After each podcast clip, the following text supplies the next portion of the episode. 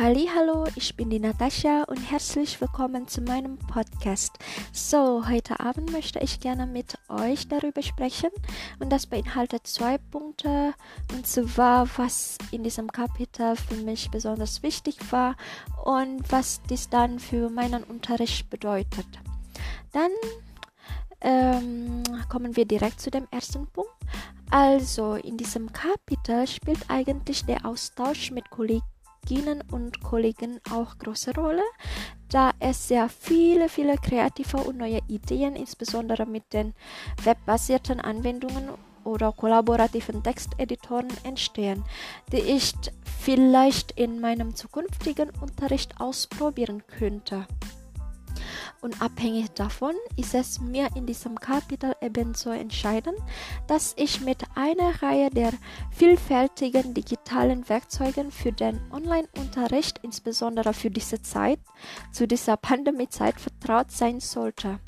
Dafür gibt es viele Gründe, warum das besonders wesentlich für mich ist, wie etwa diese Werkzeuge erleichtern mich bei der Gestaltung einer Aufgabe im Lehrwerk oder einer neuen Aufgabenstellung und sie machen eine Aufgabe oder eine Übung spielerisch und interaktiver, damit die Lernenden mehr Spaß beim Lernen haben und vielleicht auch motivieren werden. Also, dieser ermöglichen mich dann eine Aufgabe auf spannende Weise zu gestalten sozusagen.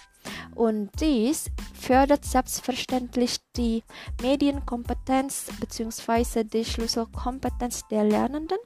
Der Grund dafür ist, weil die Lernenden dann zunehmend oft und sehr häufig mit ihrem Rechner oder mit ihrem Gerät umgehen sollten. Zum Beispiel, sie lernen durch eine App, sie laden Videos und Bilder hoch, sie nehmen Audio auf, mm, sie verfassen Texte in einer App und so weiter. Obwohl diese einfach als Gerät oder Programm angesehen werden, befähigen die Lernenden mit Hilfe dieser digitalen Werkzeuge und Anwendungen andere Kompetenzen zu stärken.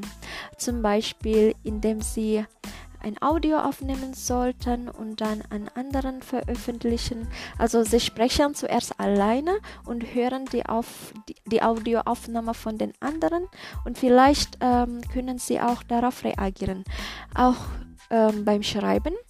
Also zunächst äh, verfassen sie ähm, ihre eigenen Texte in einer App und sie lesen die Texte der anderen und geben Kommentare. So, hier gibt es dann ähm, gibt es dann rezeptive und produktive Fähigkeiten.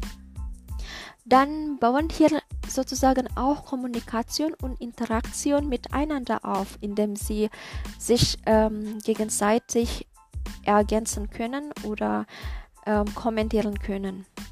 Es gibt eigentlich auch Apps, mit denen man Umfragen, Quizfragen oder Zuordnungsübungen erstellen kann. Und meiner Meinung nach erleichtert dies auch die Lernenden und können sie sogar die Antworten oder die Lösung auf ihre eigenen Wege finden.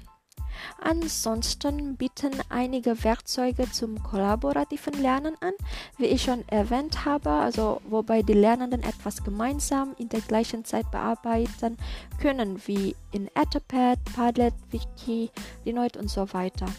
Das heißt, mit Hilfe von diesen Werkzeugen sowie Anwendungen werden die Lernenden sowohl selbst oder einzeln als auch zusammen in der Gruppe oder mit einem Partner ähm, aktiv und sie bringen sich im Unterricht ein.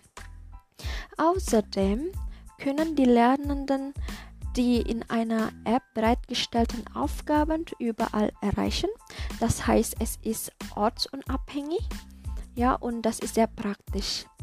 Allerdings sollte ich auch beim Einsatz von diesen digitalen Werkzeugen beachten, dass nicht alle Lernende wahrscheinlich sicher und kompetent im Umgang mit den digitalen Werkzeugen, zum Beispiel ähm, es gibt bestimmt ältere Kursteilnehmer, die meist mehr Zeit oder extra Hilfe benötigen, um alles zu verständigen.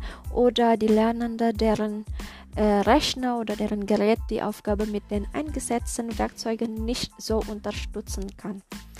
Und deshalb ist es mir auch wichtig, dass die Programme im besten Fall als Apps für alle Geräte zur Verfügung stehen sollten und der Zugriff von überall möglich sein sollte.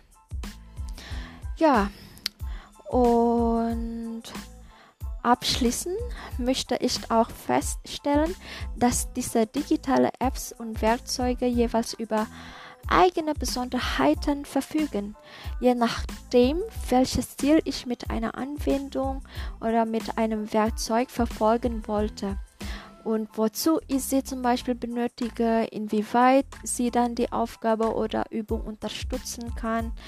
Das soll ich zunächst einmal in Erwägung ziehen, damit diese Werkzeuge oder diese Tools gut verwenden ausgeschöpft werden können.